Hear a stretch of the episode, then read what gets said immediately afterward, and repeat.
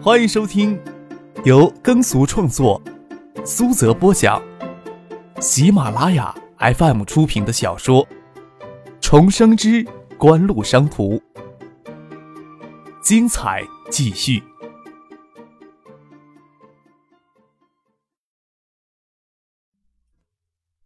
第七百二十一集。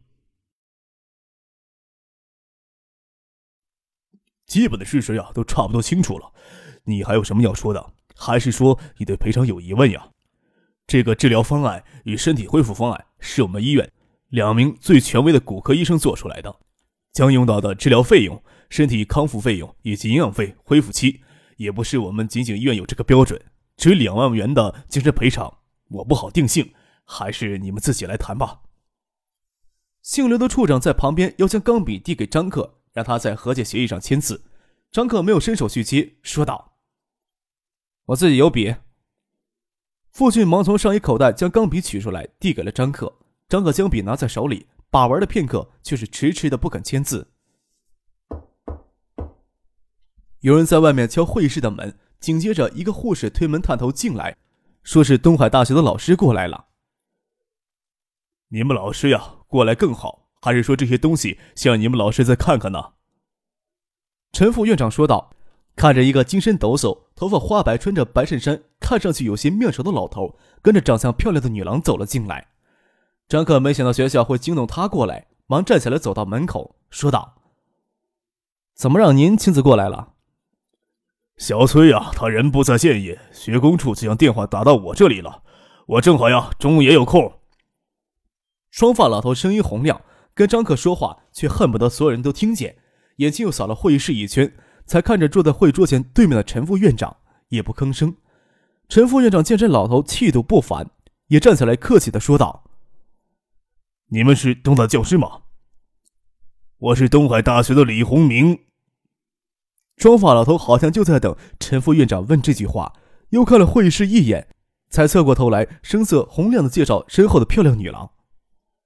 他是肇事学生的年级主任崔老师，你们医院通知我们学校过来解决学生闹事的问题，我们过来了。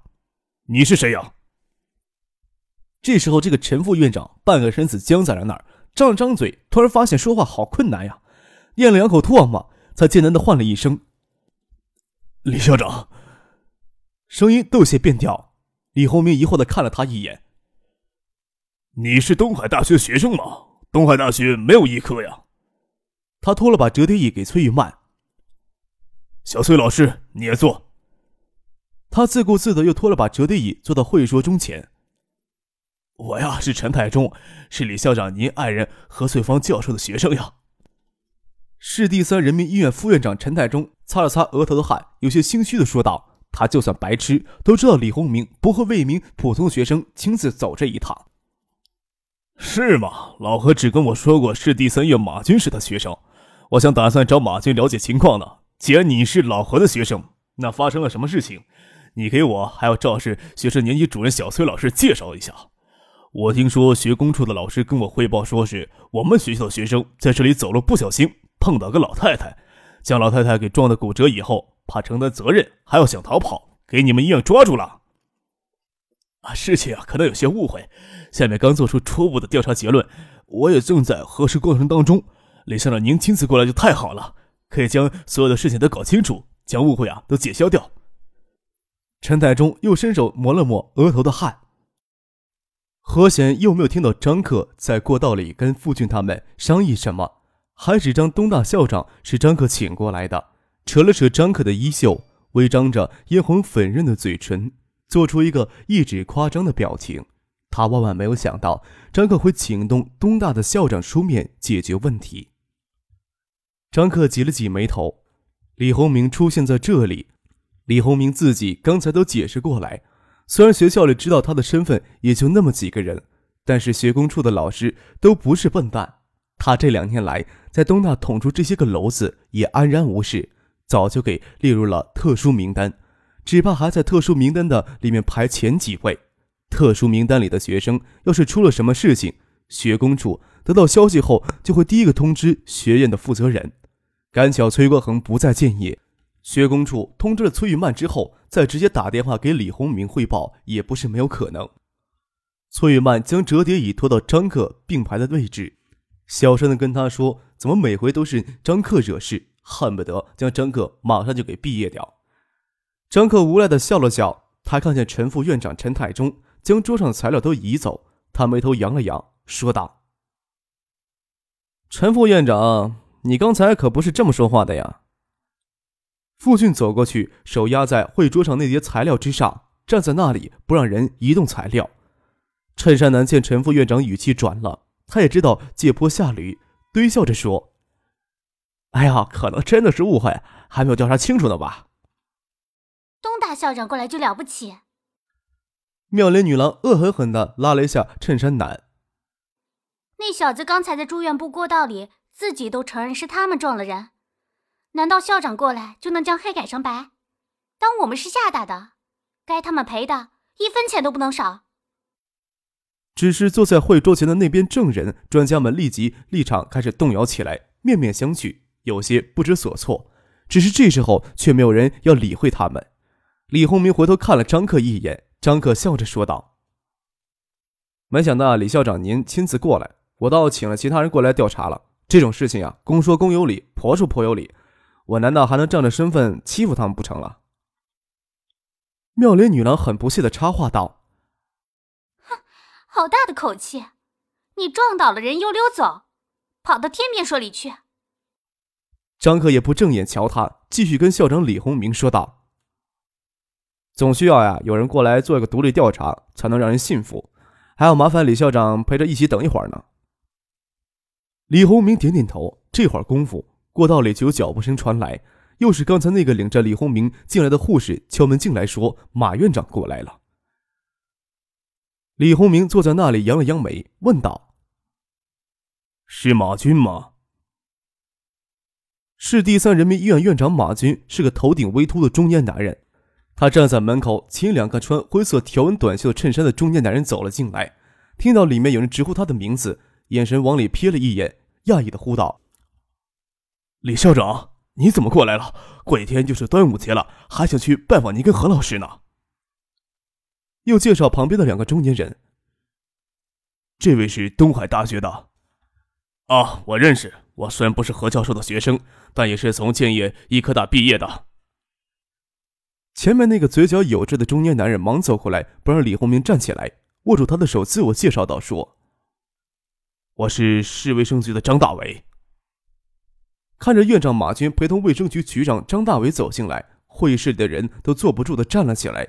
就李洪明安然若泰的坐在那里，张克只是将叠起的二郎腿放下来，跟张大伟点了点头，说道：“张局长，你过来了。”也不理会站在张大伟身后的那个矮胖中年男人。妙龄女郎看到那中年男人，确实一喜呀，跟衬衫男走过去，热切的说道：“爸，你怎么过来了？”李洪明看了看矮胖中年男人，疑惑的问马军：“他是谁呀？”“啊，这位是南野区文明办的副主任陈奎。”马军根本不知道发生了什么事情，介绍起陈奎的身份，张大伟就拉着陈奎过来，说医院里发生了一起在医院里的纠纷，让他一起参与调查，就给直接从办公室里拉到了会议桌前，他给泼了一头雾水，看着会议桌里的调查现场，看着妙龄女郎跑过来喊陈奎爸爸。起初时还以为陈奎是找着张大伟拉偏架的呢，眼睛往会议室里转了一圈，又觉得气氛不对，便不多声了。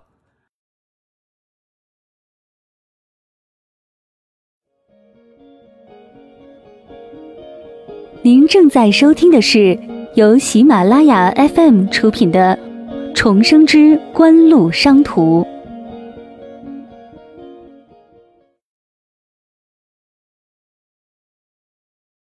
陈坤心里有些清楚了，他是接到区委书记的电话后，就直接给张大伟接了过来。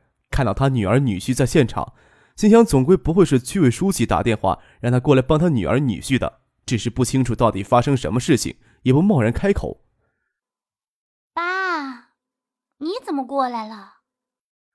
妙恋女郎带着些撒娇的口气，回头瞪着衬衫男：“是不是你偷偷给爸打电话了？就算爸不来。”你还怕他们敢抵赖不认账？陈太忠这时候不仅额头流汗，背上都开始流汗了。可惜这时候又没有人注意他。请你们过来呀，是希望你们能公正的调查。这里呀有份材料，还是先请你们看一下。张克只负责说话，父亲在旁边负责将材料递给马军、陈奎、张大伟他们看。大家都是明眼人，看着和解协议写的赔偿数字，就大体知道问题出在哪儿了。爸，就是这臭丫头在门诊大厅里撞倒何勇他妈，还死不承认。妙莲女郎气势汹汹的指着何贤，又指着张克。还有这小子，将东西砸到我身上，拉着臭丫头要走，给我跟何勇领着人堵住，他也承认是他们撞了人。妙莲女郎正说到得意头上，万万没有想到，一记响亮的耳刮子是他爸用尽全力扇过来的，连退了两步，撞到会议桌上，没站稳，又栽倒地地上，整个人都给打懵在那儿。半个会议室的人都给这一巴掌打懵在那儿了。穿着牛仔裤、露出小麦色修长双腿的妙龄女郎，给他爸南野区文明办副主任陈奎一巴掌打倒在地上，俊俏的脸蛋顿时肿了半片。他摸着脸愣了半天，发傻的问道。爸你为什么打我？向前想疯了！陈奎恨不得再去踢他女儿两腿，走过去抓住他女儿的胳膊就往张可那里拖，厉声呵斥道：“还不快给人家认错道歉！”这一巴掌用力之狠，又有些突如其来的，让半个会议室的人都懵了。不仅陈副院长、衬衫男、刘庆处长、保安、骨科专家、导一台护士都胆战心惊。就连院长马军、卫生局局长张大伟都有些手足无措，给吓了一跳。张可没有看趴在地上的热裤女郎，眼睛冷峻的看着陈奎几秒钟，才不留情面的说道：“陈主任，我请你过来呀，是参与事情调查真相的，不是让你过来耍威风、教训闺女的。”市地坛人民医院的马军听到张克这话，都有些傻了，这才意识到陈奎这是在玩苦肉计，却不料这青年心肠如磐石，丝毫不为所动。他也不清楚这个青年是什么身份，那东海大学校长李洪明跟市卫生局局长张大伟出面，想必是东海大学太子龙、太子虎一样的人物。张大伟眉毛皱了皱，朝陈奎说道：“事实真相还没有开始调查呢，你是不是往旁边站一站呀？”官大一级压死人，虽说陈奎不是市卫生局下属的官员，张大伟说起话来却是毫不客气，又吩咐马军。还是你啊！你熟悉这里，我不下指挥。马军看了看，对副院长陈太忠以及坐在那里两个胆战心惊的骨科医生说道：“其他人都在这里吧？徐老太是你们会诊的，你们认为能不能将徐老太太也接到会议室来接受调查呢？”又从材料里面抽出了 CT 片与检查报告来看了看，眉头微微皱着，对门口的护士说道。等等，你通知一下骨科的徐主任、胡主任，一起给徐老太再做一下会诊。将 CT 片递给了护士，检查报告却留了下来。张克站起身来，从市人民医院院长手里将材料拿了过去，放到会议桌上，将最上面的几页和解协议拿在手里看了看，抿了一下嘴，又目光冷峻的看着站在会议室间的衬衫男刘姓处长以及其他提供证言的几个人，说道：“我呀，不是什么想多事儿的人。”你们能在这么短的时间里弄出这么多的材料，就是想让我们签这份和解协议赔钱呗？我想想呀，也是心寒。将和解协议摔到一旁，又拿起一份文件翻看了两页，抬起头来看着靠墙而站的身材娇小的护士，问道：“柳兰护士是吧？你说你当时亲眼看到他？”张克回头看何贤一眼，继续问这护士：“你说你当时站在导医台看到他撞人了？”我想问你一下，当时导医台里边有三个护士，为何其他两人没有看到呢？另外，导医台与徐老太摔倒的地点隔着门诊大楼大圆柱，你真的亲眼看到他撞到徐老太了？我……护士脸色煞白，嘴里嗫嗫着，过了好一会儿，才发出一些大的声音：“我当时看到你们跟徐老太站在一起。”后来又跟他，心虚闪烁的又瞥了一眼妙龄女郎一眼，看到你们跟他在大厅里争吵，就以为是你们撞到了人。那你说说，材料所谓亲眼看到，你是哪只眼睛看到的呀？张克语气阴冷，让人听了是像在刮人肉。我，徐处长让我在材料这么写的。护士低下了头，不敢看张克吓人的眼神，只用一种很低的声音为自己辩解：“徐处长让我这么写的。”那其他两名护士呢？徐处长有没有叫他们写呀？张克恨不得将这份材料丢到他脸上去，眼睛又阴沉的看了刘姓处长一眼，却没有开口问他，头转向监控室的两名工作人员：“为什么医院里所有的监控摄像头都正常的运行？”唯有那只可能拍下现场情况的摄像头例行检查呢？还有，为何刚好发生事情的时候那半个小时检修呢？检修的时候还录下都是雪花点的影像呢？刘处长，又是刘处长。张克提高了声调，又侧头看了刘姓处长一眼，继续问道：“刘处长怎么了？”刘处长过来将录像带洗掉了，让我们说摄像头例行检查。那你们两位是骨科专家，想为保卫处的刘处长指挥不动你们了？那你们一定是凭着良心参加会诊的了。那两名骨科专家都是中年人，张克的眼神还不是最可怕的，最可怕的是后面坐着的院长马军与市卫生局局长张大伟的眼神，一个劲儿的抹额头的汗，大气都不敢粗喘一声。刘处长，张克手指轻轻敲了桌面一下。这才正眼的看着刘姓处长。这位何经理呀，是天风医疗机械在建分公司的经理，不知道他有什么能耐，能让你为他做这些事儿呢？我，我。刘姓处长下意识的看了陈副院长陈太忠一眼，闭着嘴没有说话。陈副院长，是不是请你来解释一下呢？市卫生局的局长张大伟冷冷的插了一句话。陈太忠抹了抹额头的汗，哪里敢开口说话呀？这时候，会议室给人从外面推开，走进来两个穿白大褂的中年医生，其中一人拿了两张 CT 片。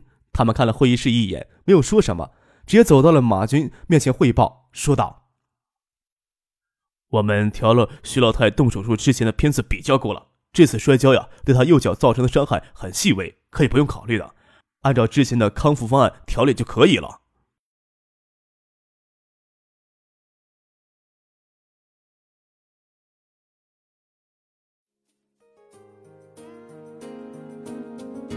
听众朋友，本集播讲完毕，感谢您的收听。